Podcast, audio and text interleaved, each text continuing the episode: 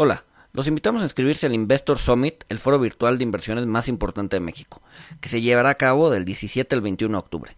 Serán 10 magnas conferencias en vivo, de hora y media cada una, y participarán grandes personalidades y líderes del sector financiero.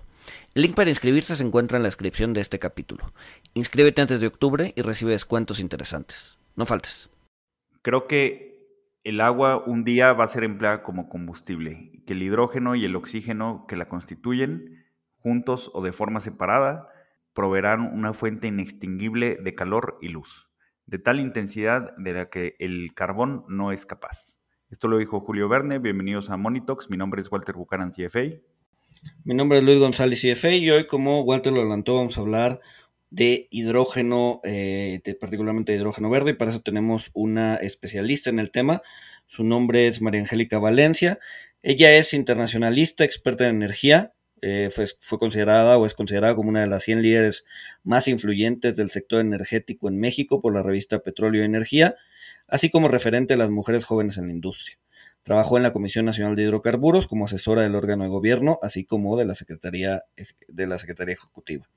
Fue directora de vinculación institucional en la Agencia de Energía del Estado de Puebla y líder de la Estrategia de Innovación Energética en proyectos de movilidad eléctrica e hidrógeno verde. Asimismo, fue titular de la Unidad de Igualdad Sustantiva, eh, donde implementó políticas de género en la organización. Eh, asimismo, es cofundadora del Clúster Energético de Puebla y de Resuena México, organización que busca el empoderamiento de las mujeres en la toma de decisiones públicas. Además, es parte del Comité de Alianza de Voz Experta, iniciativa que, visibiliza a mujeres eh, en sectores estratégicos predominantemente masculinos. Sin más, comenzamos.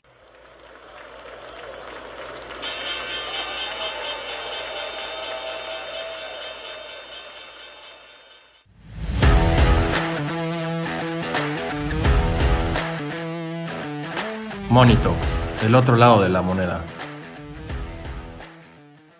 María, mil, mil gracias por, acompañarnos eh, hoy, este, por darte el tiempo. Eh, mil gracias por estar aquí. Hola, hola, muchas gracias a ustedes, Luis, Walter, gracias por la invitación y muy emocionada de platicar este tema con ustedes. Sabemos que es un tema en donde estás bastante activa, entonces no sé si podemos empezar pues, con definiciones básicas, ¿no? ¿Qué, por, por, qué de repente escuchamos eh, que existe el hidrógeno verde, el hidrógeno azul, el hidrógeno, o sea, ¿quién le pone colores y, a qué se refieren estos colores, no? Hidrógeno gris también, me parece. Por ahí. Claro que sí. Pues fíjate que em, en los últimos años, sobre todo con los cambios abruptos de precios eh, de los energéticos, cae la pandemia, cae el precio del barril del petróleo, eh, se ve una apertura y más mayor accesibilidad de las energías renovables y pues de ahí viene el hidrógeno verde, ¿no? Es, es un em, vector energético, es, no es una fuente de energía primaria, sino es secundaria, de hecho. Eh, se requiere un proceso pues industrial para poderlo producir, pero que a través de las energías renovables eh, se ha vuelto digamos, o bueno, se le dice de hecho en Europa y en partes de, Norteamérica como la navaja suiza de la descarbonización, así le llamó Bill Gates. Em, es este vector energético que ayuda a descarbonizar eh, aplicaciones muy pesadas, ¿no? E intensivas en energía, como transporte pesado, em, procesos industriales, en donde se requieren, pues, ahorita, por ejemplo, grandes cantidades de gas natural, eh, combustibles y demás, ¿no? Y, el hidrógeno en la realidad es que tiene ya muchísimo tiempo existiendo, o sea, realmente está, es el primer elemento de la tabla periódica, es el más liviano y el más sencillo, eh, sin embargo, como no es tan pesado, pues está libre en el aire, ¿no? Entonces, de alguna forma, su uso industrial pues puede conllevar ciertos riesgos. Eh, pero por ejemplo la NASA lo usaba para la, impulsión de sus cohetes, eh, en Alemania ya se utilizaba desde hace mucho tiempo, incluso hay hidroductos, le llaman, en donde lo transportaban ya desde hace muchísimos años. Em, la forma en cómo ha cambiado, obviamente, es la forma de producirse. Actualmente, el, bueno, el 98% del hidrógeno que se utiliza en el mundo eh, es gris y azul, eh, más que nada a través de combustible fósil y gas natural. Em, de ahí vienen los colores, de su forma de producirse, más que nada es eh, el, cómo se producen, a través de qué medios. El, verde, por supuesto, que es a través de las energías renovables. Entonces, pues bueno, realmente es, es, un tema de mucha tendencia que los países actualmente están apuntando a que esta sea una de las soluciones, sobre todo para poder descarbonizar, que, es el tema actual de, de, cómo le vamos a hacer para realmente transitar eh, energéticamente a combustibles más amigables, ¿no? Que no lo hemos logrado y que el Acuerdo de París y que todas las metas de cada país han sido insuficientes. Entonces, realmente es impresionante la cantidad de inversión en desarrollo tecnológico y de investigación que se le está dando a esta, esta tecnología para poderla implementar, porque hoy por hoy no es, no es viable comercialmente y aún tiene sus retos eh, tecnológicos. Ahora, una pregunta, ¿Cómo, se produce? Porque hablas, por ejemplo, del, del azul y el gris, eh, hablas eh, que está relacionado a combustibles fósiles, pero ¿cómo se relaciona un combustible fósil con el hidrógeno? Claro, pues eh, son diversos procesos químicos. Em, digamos que el, el, hidrógeno verde es a través de electrólisis. Es un proceso de donde hay un equipo ahí, un electrolizador, entra una corriente eléctrica de energía limpia, puede ser solar, puede ser eólica, incluso ya si te metes más técnico, si es de energía nuclear, le llaman hidrógeno rosa, etcétera, ¿no? Pero bueno, siempre que tengas esta corriente de energía limpia, eh, la metes a este electrolizador, se introduce agua y se separa la molécula de eh, oxígeno y, eh, bueno, y de agua, y de, mm, sí, y en ese sentido sale la molécula de hidrógeno, ¿no? Entonces, ese es uno de los procesos. Otro de los procesos, hidrógeno azul, es reformado de vapor, utilizas gas natural, pero capturas las emisiones. Entonces, ese es de gas natural. Si no capturas las emisiones, es eh, hidrógeno gris. Y así sucesivamente te vas en, distintos procesos. Por ejemplo, em, pues sí, eh, hay también hidrógeno turquesa, que es con, con otro tipo de tecnología. O sea, realmente hay una diversidad de formas de producirlo, pero pues la que más ahorita están apuntando es el hidrógeno verde. O sea, y, sucede, sucede esto que comentas, que eh, pues se produzca con, con gas natural eh, pues para, la evaporización y que no se capturen las, las emisiones. O sea, esto, esto es común del hidrógeno que se produce con, con, mediante gas natural. O sea, qué, porcentaje capturan las emisiones del gas natural y qué porcentaje no capturan las emisiones del gas natural. Hay un mayor porcentaje de industria, sobre todo, eh, que, utiliza este tipo de procesos, por ejemplo, las acereras, las cementeras, eh, la producción de fertilizantes en refinerías también. Eh, pues yo creo que más del 90% no captura su CO2. realmente es un, un porcentaje elevado de industria que no ha invertido en procesos de captura de CO2. Em, realmente la cantidad de, cuántas emisiones se capturan desconozco, pero el punto es que justamente esas emisiones se pueden reutilizar en procesos industriales.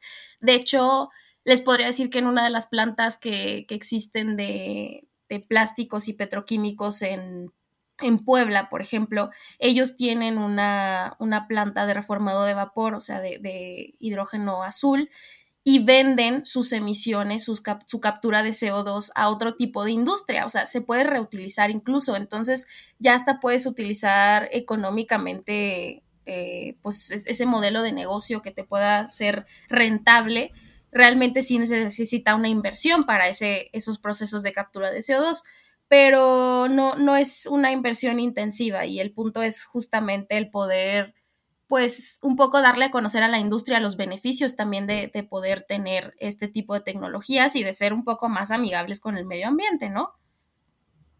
María, pero entonces, deja ver si, si, termino de entender eh, todo este tema de, cómo se produce.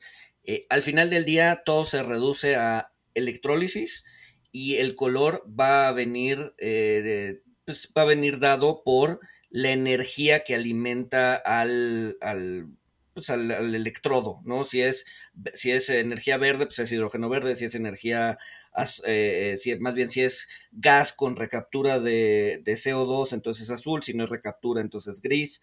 Eh, estoy, estoy, estoy en lo correcto, pero al final del día todo, todo se, se, o sea, termina siendo electrólisis del agua.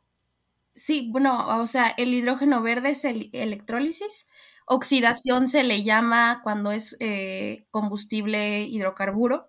Em, pirólisis se le llama al, gris con, gas natural y, reformado de vapor también con gas natural. O sea, sí son distintos, se llaman distinto el proceso de producción, pero como bien dices, todo se reduce a la fuente de energía, ¿no? De dónde viene para producir el hidrógeno, de ahí ya sale el color, cuántas emisiones vas a emitir y si hablamos del verde con electrólisis, lo único que se emite es vapor de agua, que es algo impresionante ahí cuando dicen, oye, si realmente es verde, pues es que lo único que, genera es vapor de agua, ¿no? Cuando, cuando haces su combustión. Entonces, justamente todo viene de la fuente de energía, del tipo de energía, de dónde viene.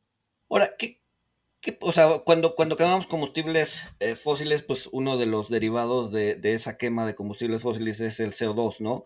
¿Qué, qué, qué, sale cuando, cuando quemas hidrógeno, ¿no? ¿Qué, qué, cuál es el, el, resultado de, usar hidrógeno para, generar energía?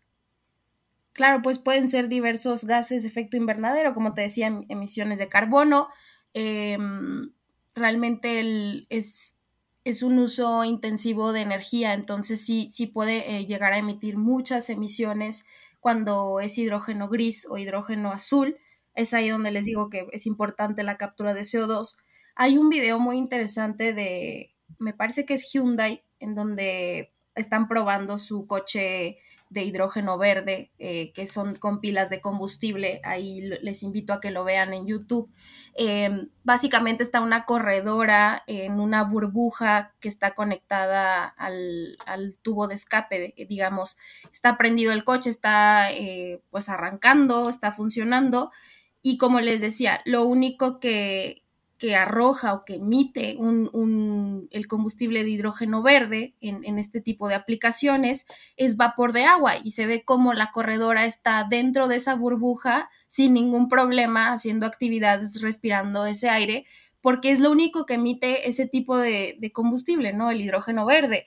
Entonces es, impresionante el cómo eh, podría llegar a cambiar y reducir las emisiones de todas esas aplicaciones que han usado hidrógeno, pero sobre todo de aquellas que pueden ser reemplazadas por hidrógeno, o sea, en vez de usar gas natural, en vez de usar eh, incluso gas LP, que, es algo que se utiliza para transporte pesado actualmente, que es económicamente muy, muy viable, y, y la tirada es buscar cómo hacer el hidrógeno verde comercialmente, ¿no? O sea, el, utilizarlo ya a gran escala para ese tipo de aplicaciones, porque, como les decía, realmente lo, único que está arrojando pues es, es, agua, es vapor, es lo único que está emitiendo al aire y a, pues sí, al, al, al, eh, mundo.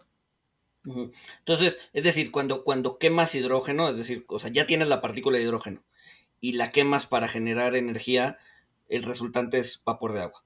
Exactamente, siempre y cuando venga de, las energías renovables. Ahora, mencionabas que el, hidrógeno verde, o sea, representa un, porcentaje muy pequeño del mercado de hidrógeno porque ahorita no, no es comercialmente eh, viable. ¿Cómo, se comparan los costos de, por ejemplo, hidrógeno gris o hidrógeno azul con los costos de producir hidrógeno verde? Pues mira, em, ha estado, el año pasado, por ejemplo, estuvo arriba de los 8 dólares por kilo el, hidrógeno verde, en comparación con el gas natural que anduvo entre casi los 2, 3 dólares y ahora con la guerra eh, de Rusia y Ucrania se emparejaron los costos de, de producción, incluso del azul con el verde no es que se haya abaratado el hidrógeno verde, porque mucha gente ha dicho, oye, o sea, ¿quién en pleno 2022 iba a pensar que el costo de producción del hidrógeno verde iba a bajar? No es eso, simplemente se, emparejaron los precios y, si seguimos teniendo incertidumbre de, del costo del gas natural, pues es, es, una forma positiva de poder desarrollar proyectos de, de, este, de esta tecnología con mayor certidumbre. El tema es que realmente sí es intensiva la inversión porque, bueno, eh, un punto de, a favor es que evidentemente han bajado los costos de producción de energía renovable, sobre todo el solar y e impresionantemente el, hidro, el de eólico, em, incluso en, zonas marinas, que, pues son inversiones altísimas, casi creo que incluso que poner una plataforma petrolera eh, parecido de, buscar dónde situar ese tipo de, de infraestructura. El punto es que incluso la eólica marina ya bajó sus costos. ¿Y esto qué quiere decir? Que todo esto puede ayudar a, también desarrollar eh, hidrógeno verde. Siempre, siempre que podamos utilizar energía limpia para producirlo, pues ya, ya estás reduciendo tus costos. El punto es que em, realmente como es, es una producción industrial grande, necesitas fortalecer tus redes eléctricas, necesitas eh, considerar costos que en un proyecto solar solamente no, no conllevan. Entonces, por eso es que también es intensivo en inversiones.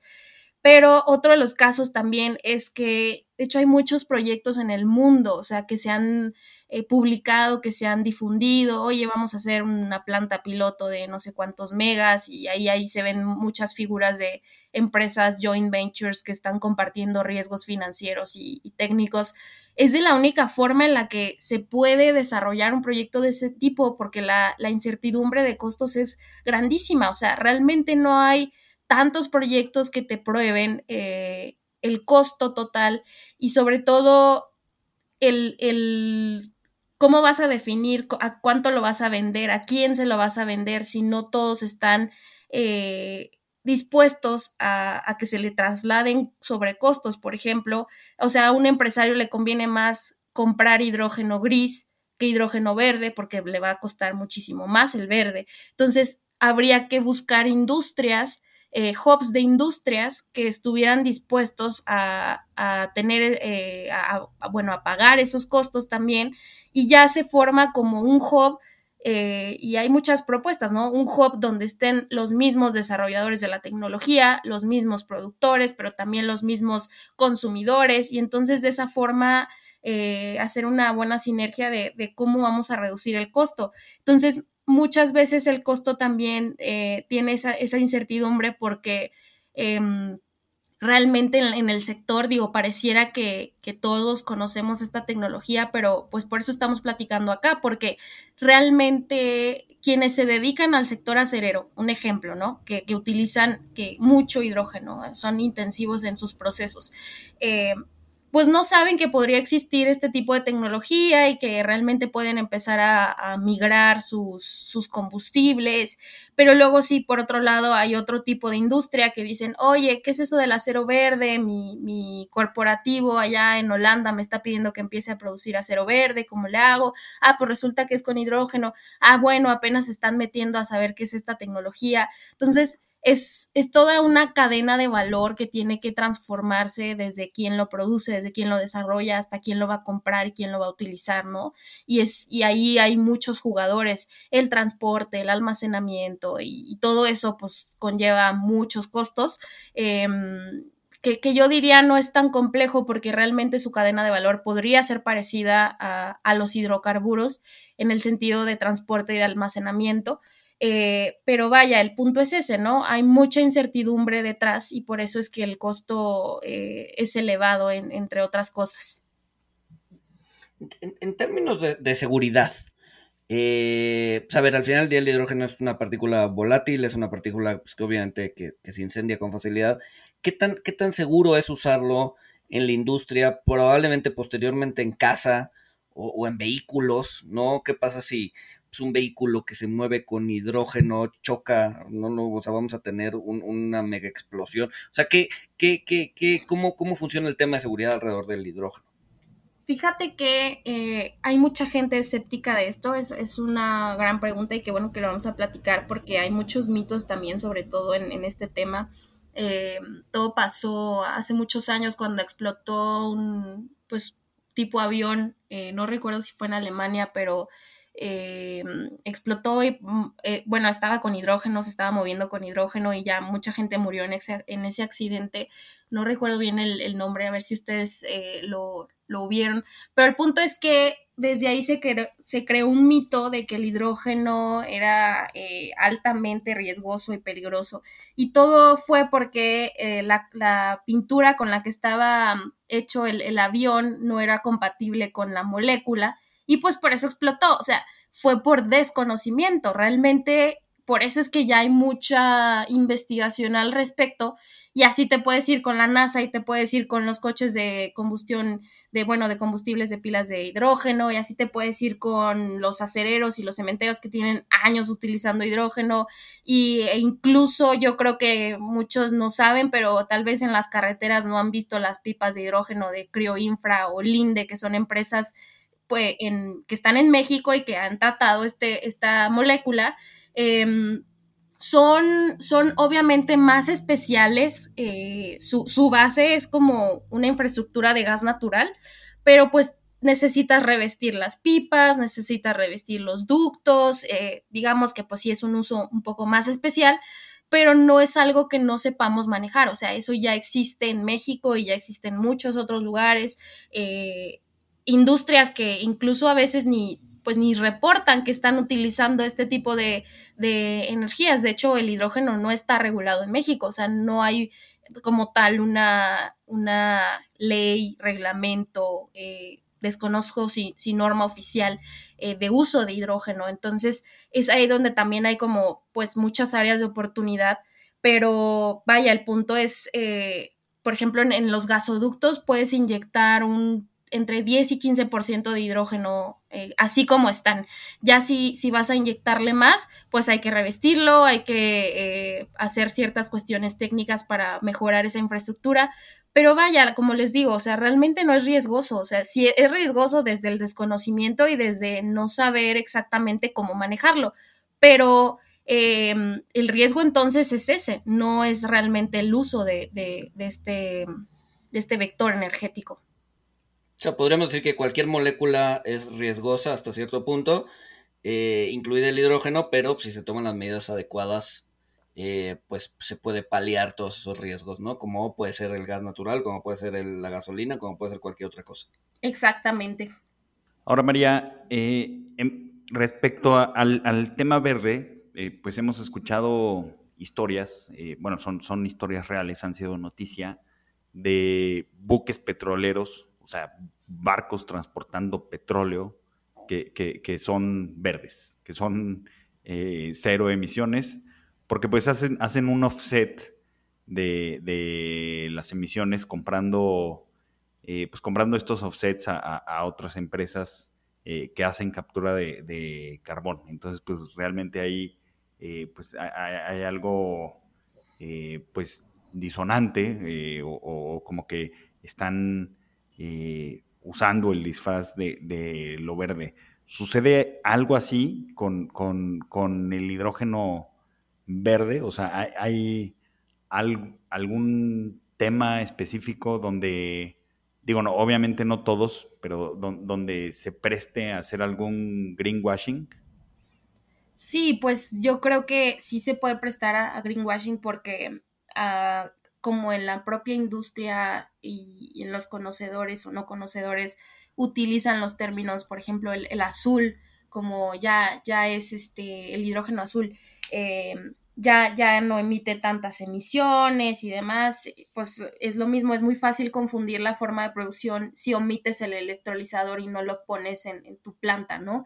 Eh, pero ya dicen que es verde, eh, así puede ser con, con cualquier otro color de hidrógeno y el tema es que no se están midiendo las emisiones. O sea, ese siempre ha sido un tema, yo creo que fuera de hablando del tema de hidrógeno verde, em, en México, por ejemplo, hay una gran área de oportunidad porque no estamos midiendo las emisiones. O sea, realmente qué institución lo está haciendo, qué, qué eh, quién especializado está dándole seguimiento a esos temas y nosotros nos metemos a la Secretaría de Medio Ambiente, pues realmente no han actualizado esas cifras, no hay una forma concreta de saberlo.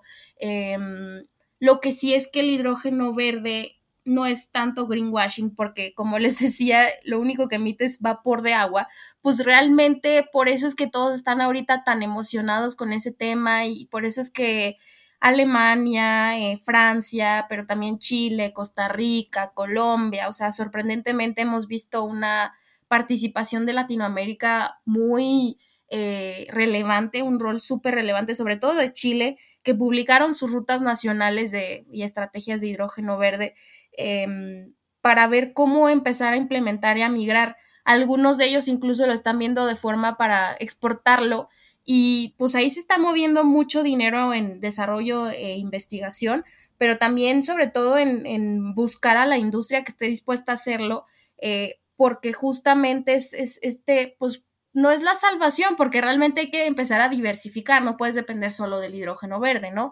Pero no es tanto greenwashing porque realmente sí está eh, siendo esta solución de, de cómo realmente no, o sea, dejar de emitir gases. Entonces, es, sí, sí es como un tema, pues que va más allá del greenwashing. Ahora, hablando de la materia prima, ¿no? La materia prima para producir hidrógeno es agua. Eh, ¿Qué tipo de agua se necesita? o sea, eh, eh, la industria de hidrógeno verde va a depredar en cierta medida el, el, agua de consumo industrial o de consumo humano y en ese sentido está dependiendo entonces de un, de un bien que cada vez se vuelve más escaso? Sí, es una, una buena pregunta. Fíjate que, pues sí, es, es un uso intensivo. Em, yo recuerdo mucho cuando hablábamos del fracking hace unos años y era muy bien visto en, en pues en la forma de, de producir gas natural, que, que esta era como el combustible de transición, el que nos iba a, a hacer a México pues el, el gran eh, productor de energía y pues también en el fracking se utiliza muchísima agua, pues por el otro lado igual el hidrógeno verde. O sea, realmente es, agua dulce en, un inicio, es, agua que, se requiere para poder producirlo. Por otro lado, eh, justamente con esa preocupación que es un bien eh, público, realmente hay ya muchos proyectos, sobre todo piloto demostrativos de cómo poder utilizar agua residual, agua de ríos, eh, agua tratada, eh, realmente no hay algo probado aún, digo, digamos, hay, proyectos en, diversas partes del mundo, pero sí es una limitante y sí es una preocupación que realmente hay que atacar, o sea, lo estamos viendo en Nuevo León, no hay, no hay agua.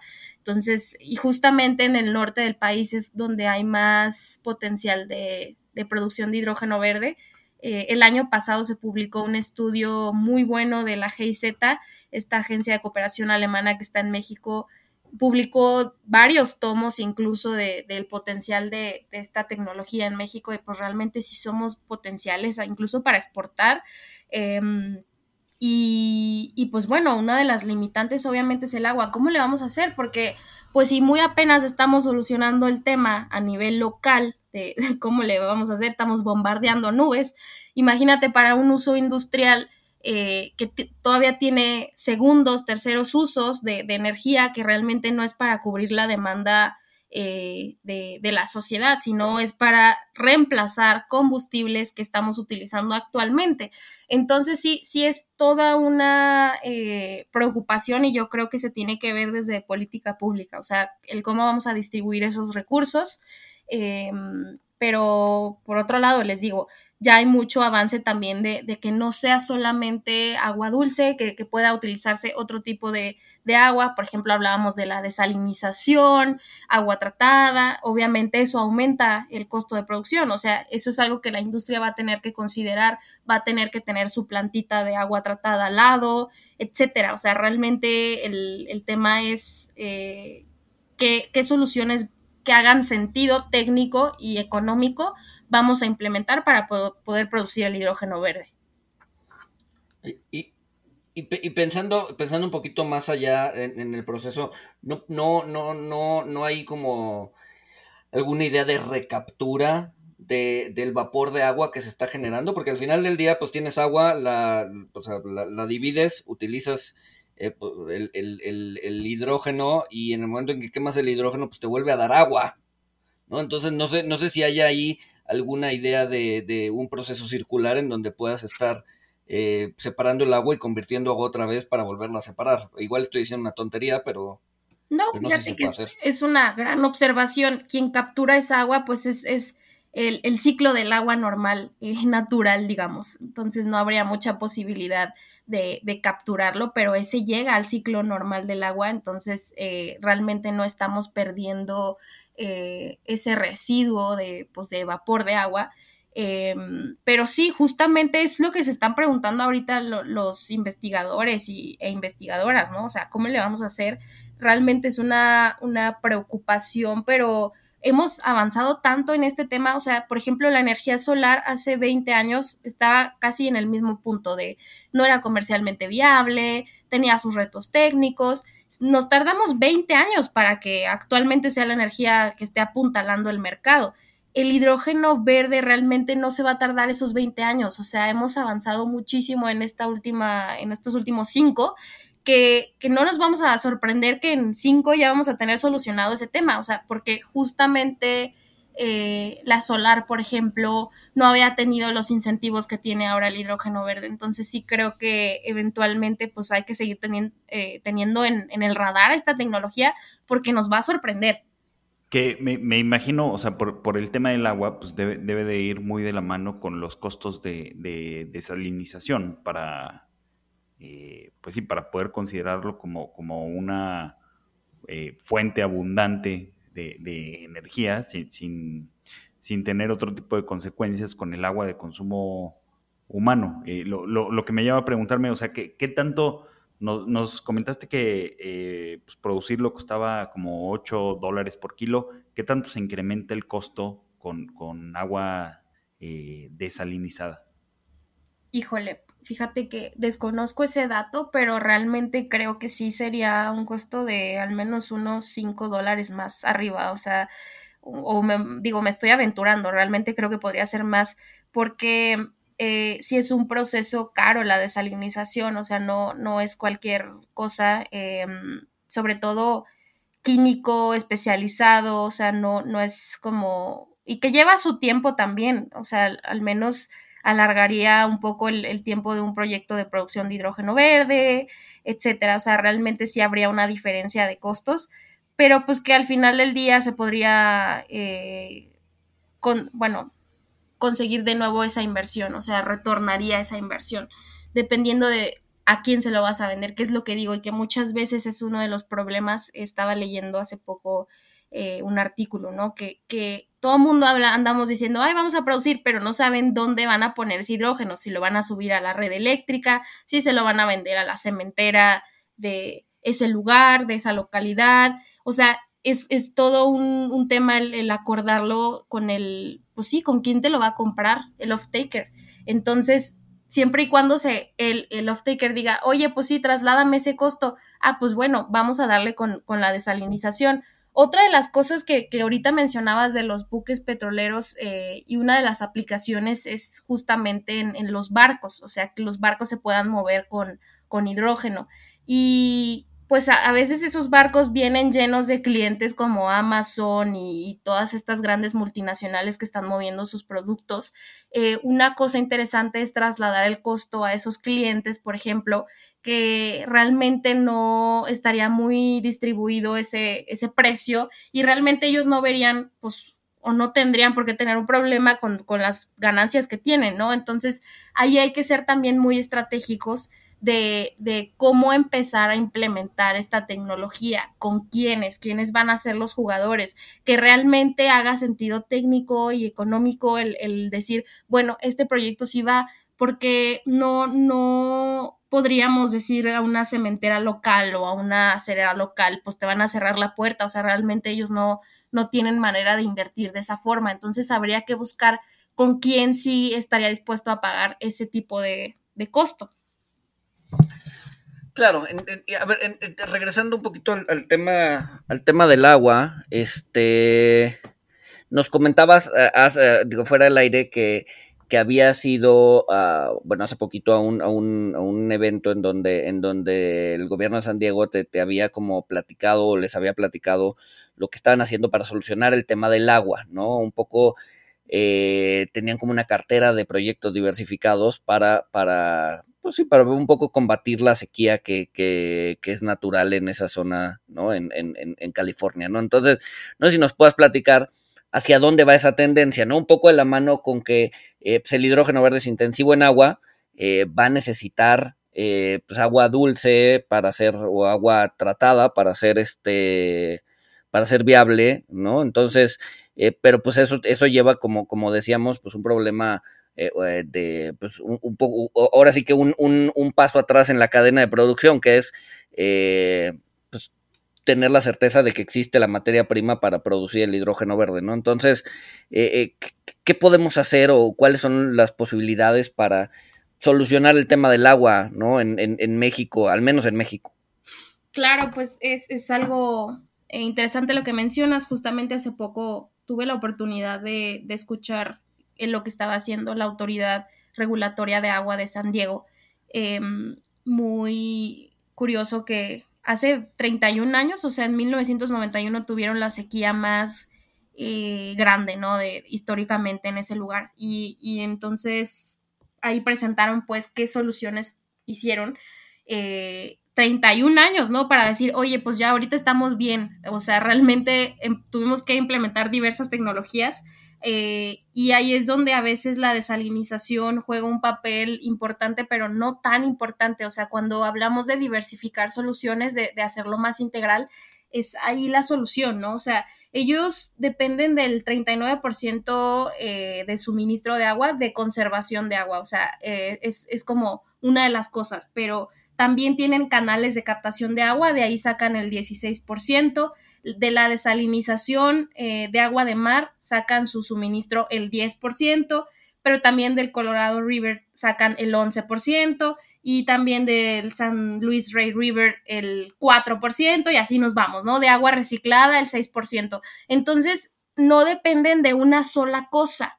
Eh, desconozco si bombardearon nubes, pero realmente no es la solución. O sea, tienes que buscar política pública, sobre todo porque mm, ellos sí se aventuraron a ser súper restrictivos. Eh, con sanciones entre 100 dólares y 1000 dólares a, pues a los ciudadanos que no cumplan con estas restricciones. Por ejemplo, el riego eh, está prohibido durante las 48 horas posteriores eh, que haya lluvia. El riego de jardines está limitado solo a tres días a la semana y en ciertas horas. Eh, hay una prohibición de, regar el, césped con agua potable. Eh, justo tienen un programa, se llama Survey Pro Program, donde van con, a cada casa a, buscar, pues así, a las familias y ver cuánto es el consumo de agua que tienen les enseñan a, a, cómo reducir su consumo y sobre todo les dan equipos que pueden implementar eh, en sus casas. Entonces, realmente es algo, pues, digamos, intensivo en política pública de que pues, es un gran tema que tienes que atacar y, e invertir en recursos públicos.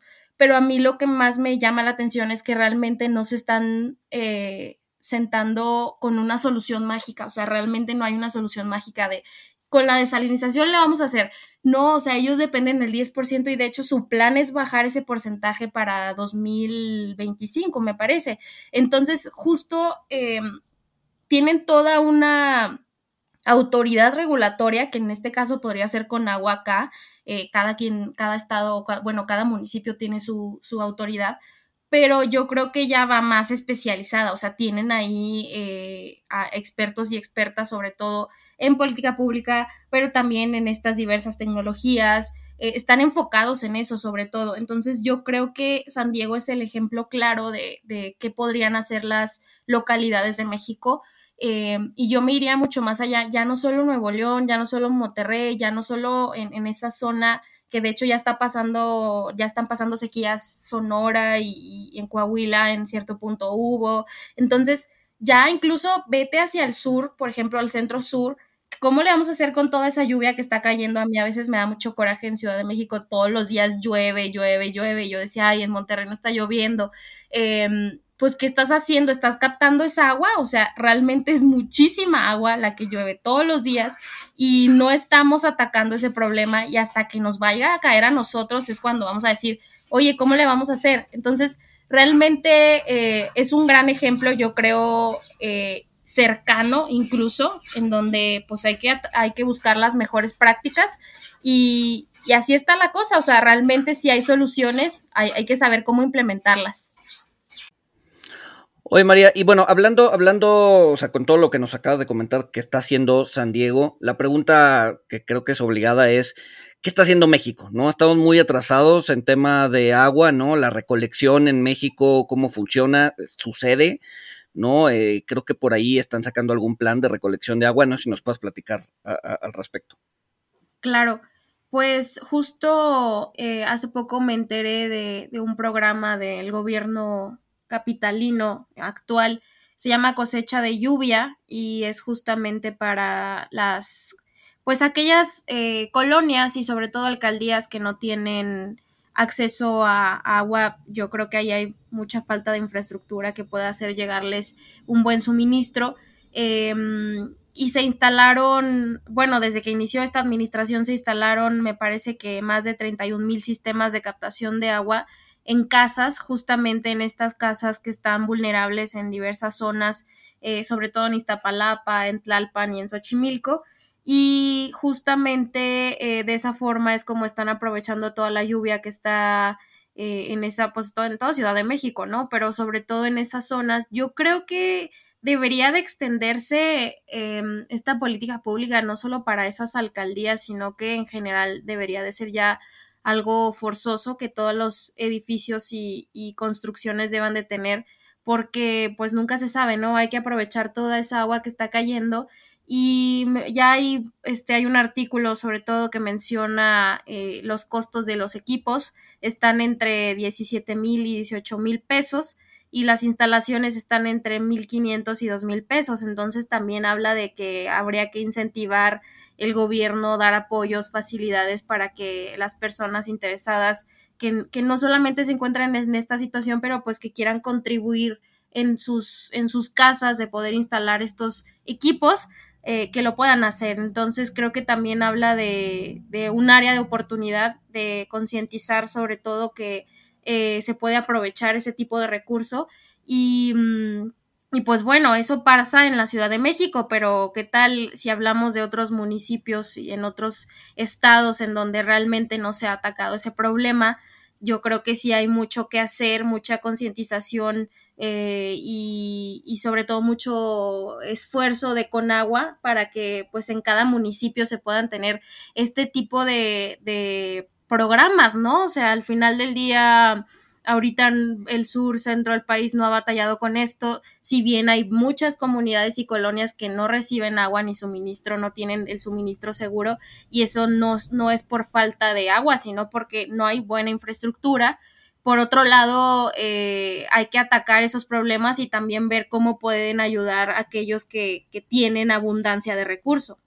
Sí, porque el problema, el problema no solamente es, o más bien no el problema, los, los, estos programas gubernamentales no solo deberían estar enfocados en, en, captación de agua, ¿no? O sea, el simple hecho de instalar un aparato, el simple hecho de eh, eh, ser consciente de que estás recaudando agua, eh, pues te ayuda a concientizar, ¿no? Te ayuda a concientizar a la población y no solo vas a, a, digamos que a, recaudar más agua, eh, por ponerlo de una manera, pero también vas a ser consciente las personas de que su uso no sea tan intensivo, ¿no? De repente vemos aquí en la Ciudad de México pues, gente con la manguera en, las, en, las, este, en las banquetas, eh, limpiando la banqueta a manguerazos, ¿no? O, regando plantas una, dos, dos, horas después de que, de que llovió, ¿no? Entonces, ese tipo de conciencia, pues todavía no se ha generado y creo que es parte de la solución integral, ¿no? Claro, exactamente. Y también me gustaría platicarles de una iniciativa, em, es una startup que se llama Casagua. Eh, ellos justamente están construyendo una casa en la colonia Roma em, que tenga este sistema y sobre todo que se utilicen tecnologías distintas de eficiencia energética, paneles solares y demás. Entonces sería como todo un proyecto integral de que se puede aplicar en nuestras casas, en los edificios, sobre todo también eh, para probar que eso se puede lograr y sobre todo también probar pues costos, eh, retos técnicos, qué tanto tiene que hacerse y demás. Entonces, ojalá puedan luego invitar a Casagua a, este podcast porque seguramente tendrán mucho que platicarles de este tema. Sí, sí, además, eh, digo, me imagino que además de, la captación de lluvia, eh, pues también tienes el sistema que me imagino que, que, lo están aplicando, espero que podamos platicar con ellos, pero me imagino que tienen sistemas para que el agua de la regadera pues se vaya a, otro depósito que alimente eh, los sanitarios, por ejemplo, cosas así. O sea, realmente creo que hay mucho que se puede hacer, eh, además de lo de la captación de lluvia, que es muy interesante, en tema de, infraestructura de, las casas y de los edificios, de edificios grandes, eh, pues para tener una, pues una mejor captación y distribución de agua. Oye, María, nada más eh, eh, eh, ayúdanos con, un, mito, ¿no? Que, que, se escucha constantemente y es, ¿qué, tanto pesa la industria en este consumo de agua, ¿no? O sea, generalmente las poblaciones o los poblados cuando tienen escasez de agua, pues voltean a ver a la gran fábrica que tienen a las afueras de la ciudad o, o, o sea, como que es, es, muy fácil culpar a la industria de esta falta de agua. ¿Qué, qué, qué tanto realmente la industria juega en esta, en esta escasez? Claro, pues realmente quienes tienen mayor concesiones de agua es la industria de agricultura. Por otro lado, si hablamos, por ejemplo, de cerveceras o embotelladoras, pues las concesiones que tienen no son comparadas con el consumo de servicio público residencial, por ejemplo, que, tenemos eh, generalmente, ¿no? O sea, realmente la industria sí tiene un porcentaje menor de consumo, eh, hablando o bueno, haciendo excepción de, la agricultura. Pero, por ejemplo, hay un caso muy interesante eh, en la planta de Audi en San José Chiapa, en Puebla. Ellos, eh, pues que producen la Q5 justamente cada año reducen sus consumos de agua en sus procesos de pintura Em, tienen un canal de, agua que construyeron de no sé cuántos metros y acaso un poco más de un kilómetro. Eh, está impresionante esa construcción y, y, ellos pues se pusieron ese objetivo, ¿no? De decir, oye, ¿cómo voy a reducir mi consumo de agua? Y eso es algo que pues las industrias pueden hacer también desde sus procesos.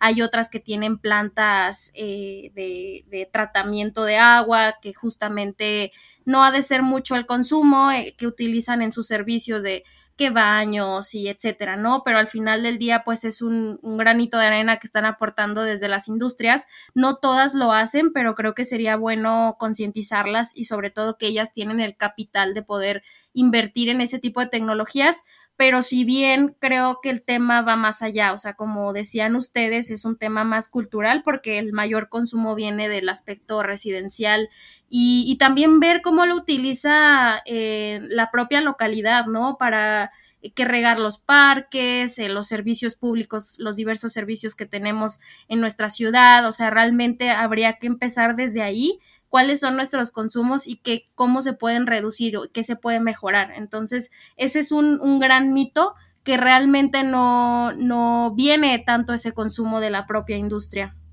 Claro.